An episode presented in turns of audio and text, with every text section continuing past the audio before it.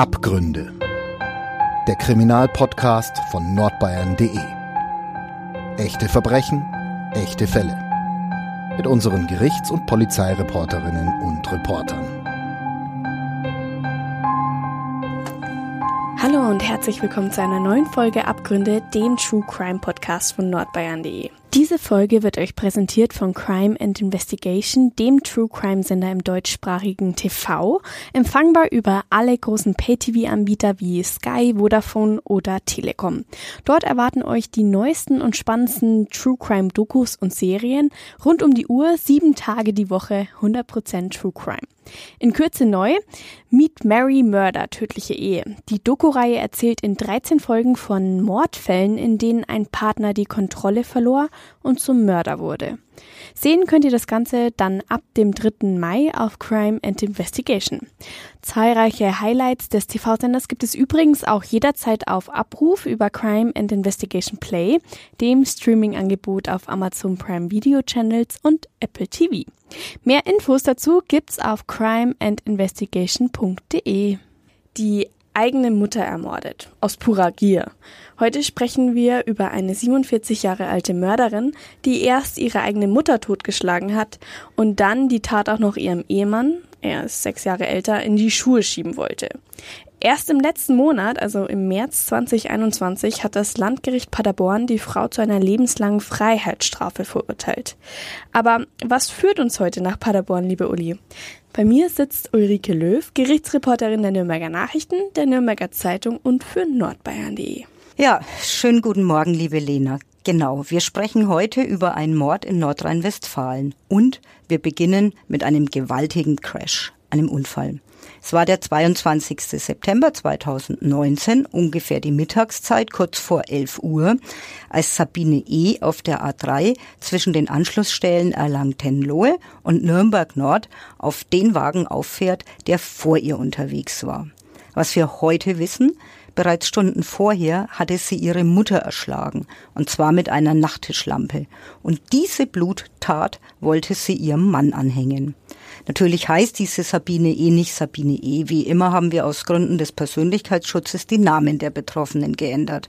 Aber wir bleiben jetzt bei dem Namen Sabine E. Sie steuert ihren schwarzen Hyundai auf der dreispurigen Strecke auf der Autobahn ganz links. Auf dem Beifahrersitz sitzt ihr Ehemann und vor ihr fährt ein Ford Focus. Sie will jetzt diesen Ford überholen und wechselt auf die mittlere Spur. Doch jetzt fährt sie auf den Wagen auf. Der Ford schleudert von der Fahrbahn und kracht gegen einen Baum. Die Sabine E. prallt mit ihrem Hyundai nun auch noch gegen einen Audi und auch die Fahrerin dieses Audis wurde verletzt. Wir beginnen deshalb mit diesem Unfall, weil an diesem Tag auch Michael Spengler mit dem Mordfall betraut worden ist. Michael Spengler ist Rechtsanwalt und Strafverteidiger Nürnberg und mit ihm habe ich über diesen Fall gesprochen. Er war als Anwalt für den Ehemann von Sabine E. tätig, also für den Mann, dem Sabine E. ihren Mord an ihrer Mutter in die Schuhe schieben wollte. Der konnte sich damals überhaupt gar nichts erklären, weil er nicht mal wusste, dass seine Schwiegermutter getötet worden war.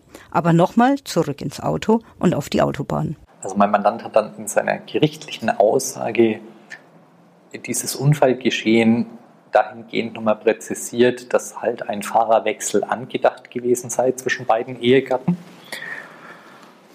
und man sich quasi auf so langen Strecken immer abwechselt, abgewechselt habe und dann ähm, er mit dem Fahrstil seiner Frau nicht so ganz einverstanden gewesen sei und deswegen immer entspannt nebendran gesessen sei und auch mal die Augen geschlossen habe und ähm, jetzt nicht im Sinne von, dass er da wirklich eingeschlafen wäre, sondern dass er sich gedacht hat, okay, die fährt, wenn ich was sage, dann gibt es vielleicht wieder einen Streit und deswegen verhalte ich mich ruhig und sitze still nebendran. Wir ziehen an dieser Stelle schon mal eine traurige Bilanz des Unfalls auf der A3. Es gab einen Toten, nämlich den Fahrer des Ford Focus. Die Beifahrerin wurde verletzt, die Fahrerin des Audis wurde auch verletzt und auch Sabine E. wurde verletzt. Es ist so, dass er nach dem Aufprall des Auto gedreht ist und dann quasi auf dem Seitenstreifen zum Stehen gebracht werden konnte. Dann sich beide überlegt haben, äh, was ist jetzt da überhaupt erstmal passiert. Und mein Mann dann, dann gesagt hat, okay, wir müssen jetzt mal raus aus dem Auto. Und ähm, hat dann quasi die Hunde aus dem Auto verbracht, hat seiner Frau beim Aussteigen geholfen und hat quasi da alle erstmal in Sicherheit gebracht, um dann zu gucken, was ist denn passiert. Und in dem Moment guckt er sozusagen nach dem Unfallgegner, so will ich es mal nennen, oder anderen Unfallbeteiligten, sieht aber, dass da geholfen wird, kehrt zurück, findet aber nur noch die Hunde vor und die Frau ist weg, sodass für ihn erst einmal, wo ist die hin? Und der Erstgedanke war wohl, die ist in den Wald gelaufen oder hat einen Schock. Und erst dann sozusagen, weil der Gegenverkehr zum Stehen oder zum Erliegen kam, ähm, mitbekommen hat, dass die Frau quasi in den Gegenverkehr gelaufen ist. Wie es der Zufall wollte, ließ sich zu diesem Zeitpunkt gerade Innenminister Joachim Herrmann zu einem Termin fahren. Der CSU-Politiker schilderte später, dass er auf dem Rücksitz ein paar Akten bearbeitete, den Unfallhergang daher nicht gesehen hatte. Doch der verbeulte Ford an dem Baum fiel ihm auf. Er wählte also mit seinem Handy die 112 und ließ seinen Fahrer den Dienstwagen anhalten. Ein weiterer Autofahrer stoppte, mit ihm lief der Politiker zu dem Ford und befreite die 72 Jahre alte, schwer verletzte Beifahrerin aus dem demolierten Auto. Für den Fahrer, er war 75, kam jedoch jede Hilfe zu spät. Ja, es ist wirklich ein grässliches Unfall geschehen. Und wir hatten ja schon eingangs erwähnt, dass die Sabine E. nur wenige Stunden vorher die eigene Mutter getötet hatte. Der Rudi L., also ihr Ehemann, saß auf dem Beifahrersitz und ahnte davon gar nichts. Die beiden sind unterwegs, um Urlaub am Schliersee zu machen. Und der Unfall war natürlich ein riesiger Schock auch für Rudi L. Seine Frau Sabine war von der, auf der Gegenfahrbahn von dem anderen Auto erfasst worden und schon flog der Rettungshelikopter an und tra transportierte die Frau ins Nürnberger Südklinikum. Der Rudi L. stand natürlich unter einem wahnsinnigen Schock und nimmt sich jetzt ein Zimmer in der Pension in Altenfurt. Am gleichen Tag wollte er seine Frau noch im Krankenhaus besuchen, doch aufgrund ihrer schweren Verletzungen war dies gar nicht möglich. Was er zu diesem Zeitpunkt natürlich nicht ahnen konnte, er würde seine Frau erst ein Jahr später im Oktober 2020 wiedersehen, und zwar in einem Gerichtssaal in Paderborn. Mein Mandant wollte ja seine Frau noch im Krankenhaus besuchen kommen, wie er bei der gerichtlichen Vernehmung auch ausgesagt hat.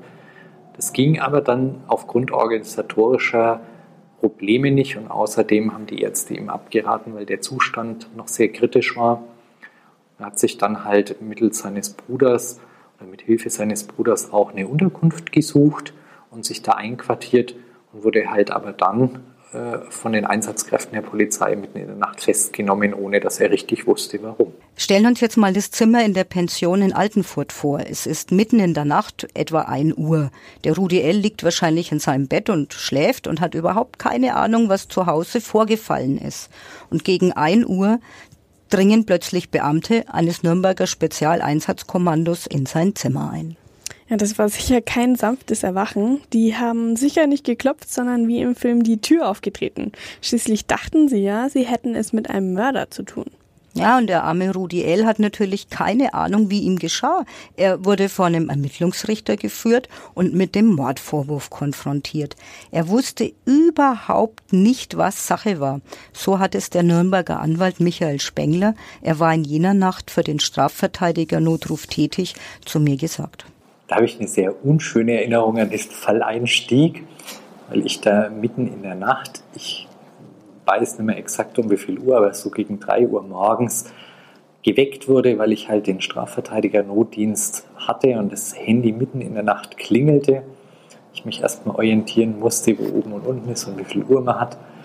Dann ein, ein netter Kripo-Beamter dran war, ähm, der mir dann schon gesagt hat, ob ich denn schon fit wäre, Informationen aufzunehmen, was ich dann auch nach einiger Zeit bejaht habe und mir dann gesagt hat, dass halt hier ein Mandant sitzt, dem ein ja, Vorwurf gemacht wird in Bezug auf ein Tötungsdelikt und der mich sprechen will und ob ich gleich vorbeikommen könnte. Und dann habe ich erwidert, ich werde mich noch in Form bringen und schauen, dass sozusagen mein Gehirn auch wieder auf Vordermann gebracht ist und ich dann in der nächsten Viertelstunde komme. Ja, Rudi L. wurde verdächtigt, nur wenige Stunden zuvor seine Schwiegermutter ermordet zu haben. Und der Anwalt setzte sich nun ins Auto, fuhr zur Polizeiwache und lernte seinen Mandanten kennen. Da war so die Erstinformation, dass es zu einem Autounfall gekommen sei, dass bei diesem Autounfall auch jemand ums Leben gekommen sei, also bei diesem Unfall geschehen, dass aber die eigentliche Problematik so gestrickt ist, dass die Schwiegermutter des Mandanten tot aufgefunden worden sei, als man sozusagen diese Unfallnachricht von diesem Verkehrsunfall geschehen und dass da beide Eheleute sozusagen drin verwickelt sind, wollte man der Schwiegermutter überbringen. Und dabei habe man sie tot getötet quasi auf dem Bett aufgefunden und dringend tatverdächtig sei der Schwiegersohn. Und das war sozusagen die erste Information und dann folgte halt das Erstgespräch mit dem Mandanten. Ja, und der arme Mann sitzt vielleicht noch im Schock über den Unfall bei der Polizei und hat natürlich keine Ahnung, was da gespielt wird. Wir haben so den Tatvorwurf erörtert. Man hat natürlich als Verteidiger erst einmal das Bestreben, jetzt mal den Menschen kennenzulernen und auch mal so ein Händchen dafür zu kriegen oder auch so ein Gespür dafür zu kriegen, wie das Gegenüber einfach tickt. Und ähm, für jede Person, ganz egal welchen Alters, welchen Geschlechts oder auch was so der Tatvorwurf ist, so eine Verhaftung ist ja für jeden immer ein auffüllendes Ereignis, wo man auch erst einmal ordnend eingreifen muss von außen. Und ähm, ja, die Erstpositionierung war ja klar. Ich habe damit nichts zu tun. Ähm, und das hört man ja als Verteidiger nicht selten und muss halt dann auch immer ein bisschen gucken, wie wird, kann ich das verobjektivieren. Also sprich, ähm, ich habe den Mandanten und das ist halt dann auch so aus meiner Sicht die normale Erstversorgung, wenn ich es mal so formulieren darf, ähm, geraten, erstmal keine weiteren Angaben zu machen, habe ihm das weitere Prozedere erklärt, dass er halt jetzt zum Ermittlungsrichter dann im Laufe des Tages oder des nächsten Tages ähm, gebracht wird und dass ich halt zu dieser Vorführung auch wieder komme und mich zwischenzeitlich schlau mache, wie denn so die genaueren Umstände waren und auch versucht, dann eine Akteneinsicht oder Auskunft zu kriegen, wie sich das denn alles so genau zugetragen haben soll. Und jetzt landete Rudi L. in der U-Haft der Nürnberger Justizvollzugsanstalt und wurde bald ins Gefängnis Bielefeld überstellt. Erst kurz vor Neujahr kam er auf freiem Fuß, nachdem der Verdacht gegen ihn durch Beweise entkräftet worden war. Ja, was war aber nun passiert? Ja, am 2. Oktober 2020 begann dann vor dem Landgericht Paderborn der Mordprozess gegen Sabine E. Am 22. März 2021 wurde die Frau als Mörderin verurteilt. Und festgestellt wurde, sie hatte sich ins Schlafzimmer ihrer Mutter geschlichen, ihr ein Kissen auf das Gesicht gelegt und versucht, die Frau zu ersticken. Dieser Versuch hat nicht geklappt. 76 Jahre war ihre Mutter alt und hat sich gewehrt. Und jetzt griff Sabine E. zur Nachttischlampe. Sie packt diese Lampe und schlägt mit oder drischt mit dieser Lampe auf ihre Mutter ein und zertrümmerte ihr die Schädelknochen. Ja, eine unglaublich brutale Tat. Und dann hat sie ja den Verdacht auf ihren Mann gelenkt. Aber wie hat sie das denn überhaupt geschafft? Dass der Mann verdächtig äh, wird, ne? Ja, oder? Genau, ja. Also es ist so, die Polizei in Borchen, also in dem Heimatort von dem Rudi L. und der Sabine E. und ihrer Mutter, wollte die Mutter über den Unfall, der bei uns Erlangen-Tenlohe passiert ist, informieren. Die Polizeibeamten nahmen dann Kontakt zu dem Bruder von Sabine E. auf und mit ihm sind sie zur Mutter gefahren, eigentlich eben um über das Unfallgeschehen zu berichten. Dort entdeckten sie die Frau aber tot und blutüberströmt in in ihrem Bett. Auf den ersten Blick war natürlich klar, dass das kein natürlicher Tod gewesen sein kann. Und die Ermittler entdeckten einen Brief, ich glaube, der lag auf dem Esstisch in der Wohnung. Diesen Brief hat natürlich Sabine E. geschrieben, aber sie hat so getan, als würden diese Zeilen von ihrem Mann stammen.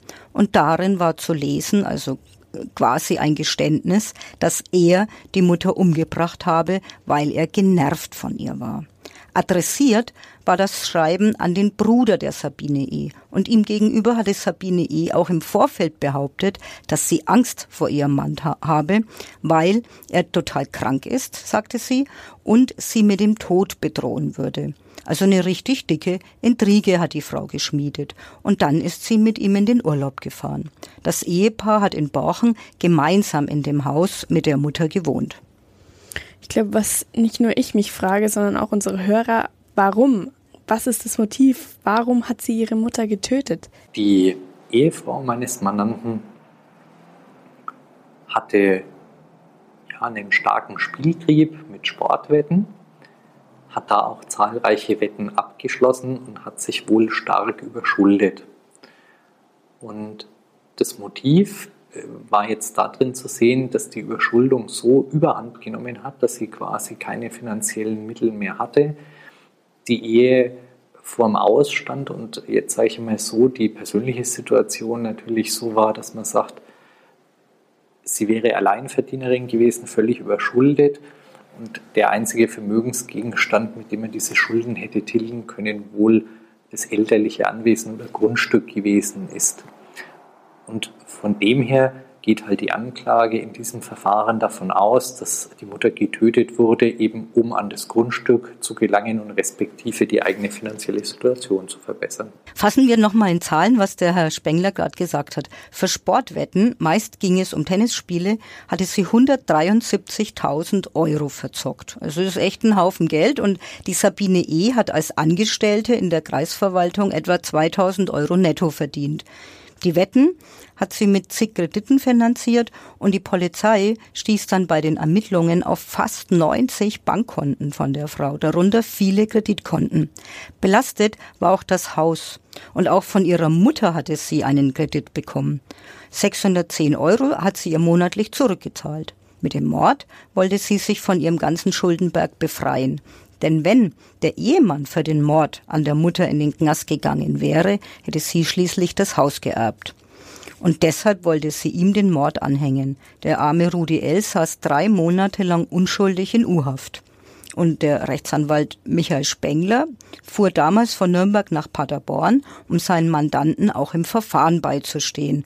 Rudi L. war jetzt Nebenkläger, aber nach dieser Erfahrung, unschuldig in der U-Haft zu sitzen, hätte der sich natürlich niemals allein in den Gerichtssaal gewagt. Also mein Mandant wollte nach den Erfahrungswerten ähm, die halt in der Vergangenheit lagen mit Staatsanwaltschaft und der Justiz, sage ich mal ganz salopp, nicht mehr alleine, sondern nur noch mit anwaltlichem Beistand in den Zeugenstand treten. Er hätte damals ein Zeugnisverweigerungsrecht gehabt und hätte also gar, gar nicht aussagen müssen. Aber er hat sich ja, sehenden Auges dafür entschlossen auszusagen, weil er hier Dinge auch mal klarstellen und aus seiner Sicht darlegen wollte.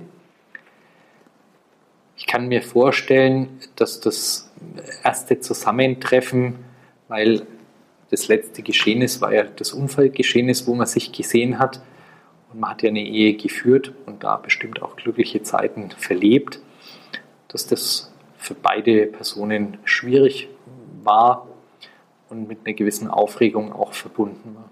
Ja, mein Mandant hat im Zeugenstand dann dargelegt, wie sich die Motivseite, also dieses äh, finanzielle Motiv ähm, oder auch diese Schuldensituation vielmehr, wie sich die entwickelt hat und hat dann auch gesagt, er sah auch äh, keinen Sinn mehr drin, seiner Frau da irgendwie finanziell auszuhelfen, weil er das Geld halt dann gleich an die hätte überweisen können. Habgier, das halten die Richter, die Paderborner Strafkammer im Urteil fest, war das Motiv für den Mord. Sabine E. hat mit Geld regelrecht um sich geworfen. Ja, also laut den Aussagen meines Mandanten, der einen eher bescheidenen Lebensstil hat, äh, in dem Sinne, dass er halt bestimmte Werte hat, die für ihn wichtig sind und die dann auch was kosten können, aber halt jetzt nicht verschwenderischen Stil. Und er hat halt im Zeugenstand dann auch beschrieben, wie seine Frau aus seiner Sicht sich verändert hat im Laufe der Zeit und wie Geld für sie immer wichtiger wurde und wie auch sozusagen da Freundschaften erkauft wurden oder auch Geschenke immer größer wurden und ähm, mein Mandant da auch immer mehr Unverständnis hatte, was seine Frau da sozusagen antreibt. Sabine E. wurde als Mörderin verurteilt und dafür gibt es nur eine mögliche Strafe, nämlich lebenslang. Das heißt, sie sitzt mindestens 15 Jahre im Gefängnis. Vorher darf sie nicht auf Bewährung raus. Ja, und Rudi L. war ein Vierteljahr lang unschuldig in U-Haft. Und dafür wird man eigentlich entschädigt. Ob er das will, ist bis heute offen und außerdem bleiben noch viele weitere offene Wunden. Bei dem Unfall auf der Autobahn starb ein Autofahrer. Seine Beifahrerin und die Audi-Fahrerin wurden verletzt. Gesühnt wird dieser Todesfall und diese Verletzungen nicht. Die Unfallopfer erfahren keine Gerechtigkeit, denn mit Blick auf den Mordvorwurf wurden die Ermittlungen gegen Sabine E. an dieser Stelle eingestellt. Recht und Gerechtigkeit sind manchmal wirklich zweierlei Dinge. Weiterhin stünden ihm dann noch Ansprüche auf ja, Entschädigung zu. Wie gesagt, da weiß er noch nicht, ob er die überhaupt geltend machen möchte. Und von der Stellung und dem, wie es ihm so geht, denke ich, ist es ähnlich wie bei diesen Hinterbliebenen des Unfallopfers, wo zwar Ermittlungen liefen, aber das Verfahren wurde dann auch ja, wegen, der, wegen des Tötungsdelikts oder wegen des vorsätzlichen Tötungsdelikts im Endeffekt eingestellt. Und ich denke, es bleibt ähnlich unbefriedigend wie für diese Hinterbliebenen bei meinen Mandanten so ein schaler Nachgeschmack bei dem Ganzen zurück. Ja, Recht und Gerechtigkeit. Was für eine Geschichte. Noch eine Frage. Du hast gesagt, Rechtsanwalt Spengler kam über den Verteidiger-Notruf zu dem Fall. Was ist das denn für ein Notruf? Ah, das ist eine ganz interessante Frage noch. Du kennst doch diese Szene aus den Krimis. Wenn man festgenommen wird, hat man einen Anruf frei, heißt es dann immer. Es ist dramatisch toll, aber inhaltlich totaler Quatsch. Wer nämlich als mutmaßlicher Straftäter bei der Polizei landet und vernommen wird, der hat ganz bestimmt bekommt ganz bestimmt kein Telefon in die Hand gedrückt, um eine x-beliebige Person anzurufen. Die Polizei muss schließlich verhindern, dass Komplizen gewarnt werden. Wahr ist aber, dass ein Beschuldigter darf, das steht auch in der Strafprozessordnung drin, einen Anwalt zur Rate ziehen. Aber natürlich, wer hat schon die Telefonnummer von dem Strafverteidiger in seinem Handy gespeichert und falls doch, wenn man jetzt kein Handy hat, wüsste man dann die Nummer auswendig. Und es könnte ja jetzt auch für dich und mich, für uns, die wir ganz brav sind, ganz schnell gehen. Also mal ein Glas zu viel getrunken und trotzdem Auto gefahren oder im Dunkeln auf der Landstraße irgendwo gegengefahren, weitergefahren, weil man es doch nicht gemerkt hat, am späten Abend noch erwischt und so weiter. Man kann sich's leicht ausdenken. Und auch für diese Fälle hat eben der Anwaltverein den Strafverteidiger-Notruf. Schließlich schläft das Verbrechen nicht und die Justiz schläft auch nicht. Die haben da eine Art Bereitschaftsdienst und die Anwälte haben eben einen Strafverteidiger-Notruf. Und dann werden die Juristen aus dem Bett geklingelt, wie es bei unserem Herrn Spengler war aber eben auch, wenn es nach mutmaßlichen Trunkenheitsfahrten Blutproben braucht oder wenn bei Beschuldigten die Haftfrage im Raum steht. Und bei einem Tötungsdelikt geht der Staatsanwalt natürlich auch an den Tatort. Ja, vielen Dank nochmal für den Einblick in die Strafverteidigerszene. Damit sind wir am Ende unserer Folge angekommen. Vielen Dank, dass du uns den Fall mitgebracht hast, der ja doch ein paar verrückte Wendungen auch hat. Allerdings, ja. Mit Blick auf Joachim Herrmann. Das war's von uns. Vielen Dank fürs Zuhören. Wir hören uns bald wieder. Macht's gut und du auch, Uli. Ja, du auch. Tschüss. Mehr bei uns im Netz auf nordbayern.de